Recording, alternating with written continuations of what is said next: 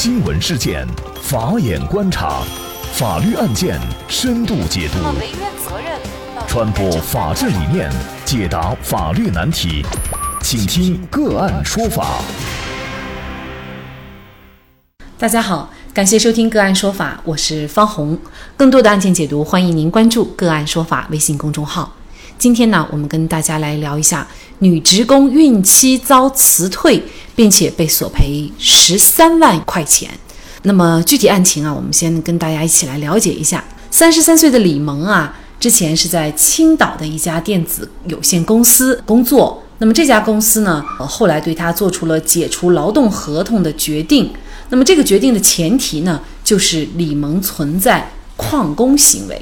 那么李萌申请劳动仲裁啊，他诉称说自己在二零一三年十二月起在公司从事操作工音质检验工作。二零一八年九月十号呢，因为公司领导得知她怀孕了，在没有经过李萌同意的情况下，公司就单方面调整她的工作岗位和地点，把她从后勤检验室调岗到了一线生产胶水贴合装配工作。因为他不接受岗位的调整，那么公司呢就在二零一八年的九月十八号不让他进入公司上班，进行变相的解雇。那么二零一九年三月，平度市人民法院经过审理认为呢，在李萌连续旷工七天的情况下。二零一八年九月，青岛电子有限公司再次给李萌发送了员工返岗通知书，但是啊，李萌并没有在通知书要求的期限内返岗。那么公司认为李萌的行为严重违反了用人单位的规章制度，所以啊，公司就依据劳动合同的约定和公司员工请假管理的规定，做出了解除劳动合同的决定。嗯，所以他们认为这是有法律依据的，并且啊，起诉前用人单位已经是通知了工会，履行了。程序义务，一审法院呢，最终是认定青岛某电子有限公司啊解除和李萌的劳动合同依据充分，程序合法，是属于一个合法解除。那么显然，对于这样的判决结果呢，李萌是不服的，于是呢又提出了上诉。那么在二审的过程当中啊，双方对李萌是否为旷工进行了一个激烈的辩论啊。那么公司一方认为啊，李萌。自二零一八年九月十九号起，连续七天自行脱岗工作岗位。那么，根据公司的规定，旷工三天就应该按照自动离职处理。那么，鉴于李萌是老员工，那么通知他两天内没有到公司报道，逾期不报道呢，又做了无故旷工自动离职处理。李萌呢，收到返岗通知书以后呢，仍然没有在指定期限内到公司报告，所以呢，公司解除了劳动合同。那么，李萌的解释说呀，他在九月十八号连续三天都去公司上班了，但是门卫是不让他进门的。那么李萌收到返岗通知书以后呢，仍然又到公司上班，但是公司还是不让他进门，所以呢，李萌觉得公司跟他解除这个劳动合同啊是违法的。那么这个案件当中啊。其实涉及到相对比较多一些的，也是比较常见的法律问题啊。比如说，公司在什么情况下可以跟劳动者解除合同？那么什么情况下又算旷工？尤其对于这种孕妇，如果是被调整了岗位或者调整了工作地点的话，应该无条件的去接受。尤其呢是新的工作岗位不易于孕妇的这种怀孕保胎的情况哈。那么就是相关一系列的法律问题啊，今天我们就邀请云南华度律师事务所顾世俊。律师和我们一起来聊一下，顾律师您好，主持人您好，感谢顾律师。李萌她首先她怀孕了以后就是被调岗了，还调了这个工作地点。那么像这种行为，公司的做法它合不合法、合不合理？因为李萌觉得新的工作岗位是胶水工作，胶水有一些刺鼻的味道，肯定会对她的这个怀孕保胎啊会造成一定影响。那么您怎么看这个问题呢？首先呢，调岗呢属于劳动合同的一个重大变更。实践中呢，调岗呢类型是多种多样的。根据相关的法律规定呢，调岗不外乎以下几种情形：一是双方根据劳动合同法第三十五条的规定协商一致可以调岗；二呢是呃法定必须调岗的情形，也就是说有些岗位呢是女职工不能从事的，那么就是女职工劳动保护特别。规定第四条呢，也做了明确规定。那么，用人单位应当遵守女职工禁忌从事的劳动范围的一个规定。三是怀孕的女职工呢，不能适应工作的一个调岗。女职工劳动保护特别规定第六条做了明确规定，女职工在孕期不能适应原劳动的，用人单位呢应当根据医疗机构的一个证明，予以减轻劳动量或者安排其他能够适应的一个劳动。呃，第四种情况呢是怀孕的女职工不能胜任现在的工作而予以的调岗。劳动者在不能胜任工作的时候，用人单位是可以调整工作岗位的。五是基于经营需要的一个单方调岗，也就是说，用人单位基于自己的自身的一个经营需要，也享有一定的范围的一个调岗权，但是应该有相应的一个限制，权利不能够滥用。从本案中呢，我们可以看到，吕蒙因何调岗呢，是公司和吕蒙的说法是不一致的，因为我们目前获得的信息呃有限。但是从目前尚不能判断你们的调岗是是否合法。但是不管是合法与否呢，需要根据各方提供的证据，对照前面提到的五种调岗的一个情形，结合法律的一个相关规定，对照分析，可以得出相应的一个结论。嗯，那么假设说这个胶水黏黏的工作，它确实是。不宜于孕妇工作的环境的话，那么是不是他的这种调岗就是一个合法的？那么到底是否有益于这个孕妇，谁来判断？因为肯定是公说公有理，婆说婆有理。呃，这个判断的话，需要有相关的一个国家标准。一般的呢，是由劳动安全保障部门，也就是安监局之类的。由他们来做相应的一个检测。不认可这个公司的调岗，我可以旷工吗？或者说我能够采取什么样的办法？如果公司的调岗是合法的话，一般情况下是劳动者是不能拒绝的。那么如果是不去上班的话，到最后的话，如果发生争议的话，可能要承担不利的后果。对于李萌来说，他自己的说法是他去上班了，但是每次都被拒之门外。那像这种情况，到底是否认定他是旷工呢？这个的话也需要结合相应的证据来做评判。那么，如果在本案中，我们确实看到李萌说是他自己去了单位，但是单位不让他进门，里面就有两个涉及到两个事实一个判断的问题。那么需要提供相应的法律证据来予以证实。一是李萌到公司以后，他不能进去上班，是因为什么原因？是因为与电子公司这边发生劳动争议了，公司的保安故意不让他进去，还是因为其他的原因，公司保安不让他进去？另外一点呢，他还需要证明自己，就是说，在这个过程中呢，他有没有向公司的保安出具公司给他的那个劳要求返岗的一个通知书？如果确实出具了，那么这公司保安还不让他进门，那么显然是公司存在一个恶意的情况，那么我们认为是违法的。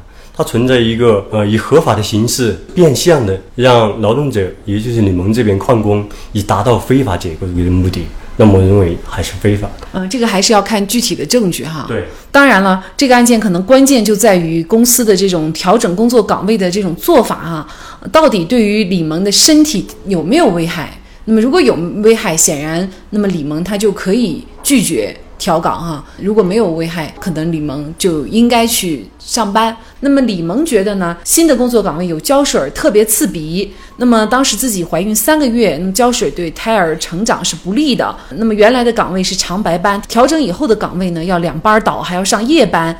那么基于这样的原因，他自然就不同意调岗。公司认为啊，平度市安全生产监督管理局根据李萌丈夫的上访要求，对公司生产车间和公司进行了全面的检查，并进行了鉴定。那么结果是，企业所涉的粉尘、噪声和化学等职业病危害因素都不超标。那么怎么来看他这个鉴定结果呢？因为职工的个人体质方面的原因。那么同样的工作环境呢，不同的人会有不同的感知和反应。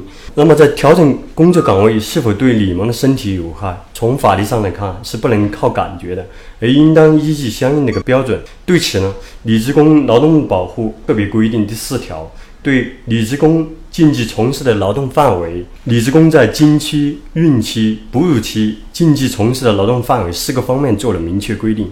那么只要劳用人单位。未遵守女职工禁忌从事这个劳动范围的规定，都可以认定是非法。那本案中李萌涉及的作业场所呢，主要是空气中的有毒有害物质有没有超过国家规定的职业卫生标准？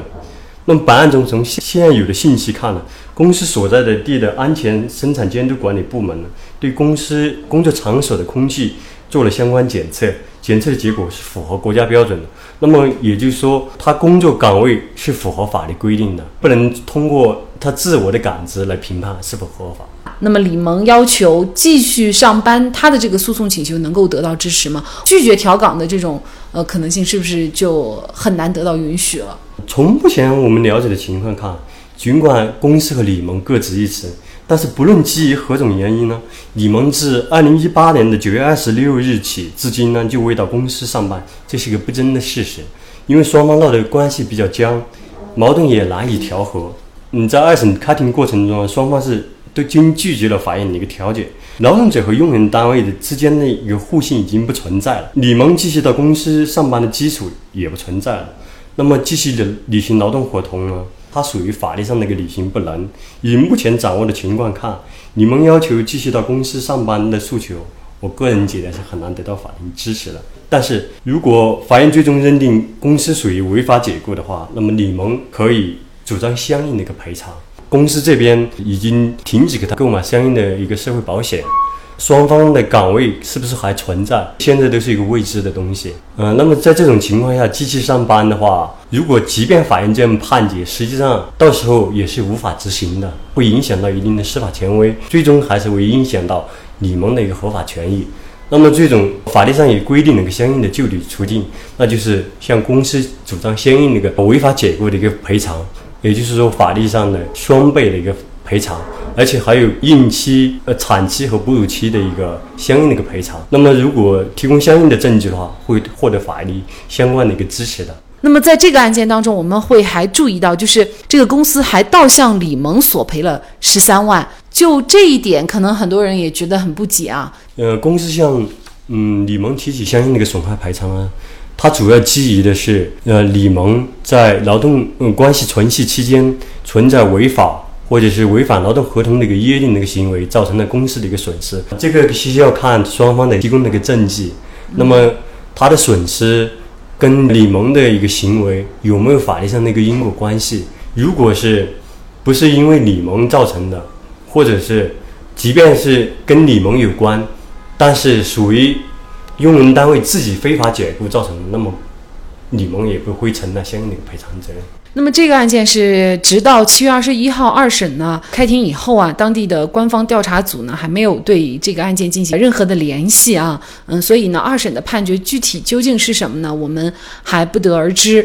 呃，我们也会继续关注。但是这个案件呢会产生一个问题，就是说很多孕妇啊会在这个自己的工作岗位上遇到类似的问题，就是一旦怀孕了，那么可能会遭遇到公司一些类似于调。调岗啊，调工作地点呐，这样的一些工作的调整啊，但有些时候呢，名为调整，可能呢，嗯，其实就是给孕妇一些下马威哈。如果遇到公司的刁难，咱们作为孕妇的劳动者该怎么办呢？首先是要有一个证据意识，平时呢注意收集和保留相关的一个证据，做到有备无患。当无法协商达成一致意见的时候呢，以便能够还原事情的真相。如果用人单位，违反法律规定，确实侵害了李职工那个合法权益的话，李职工可以依法向人力资源和社会保障部门、安全生产监督管理部门以及工会啊、妇联啊等单位进行投诉、举报或者申诉。那么，如果被调岗以后，大家对新的这个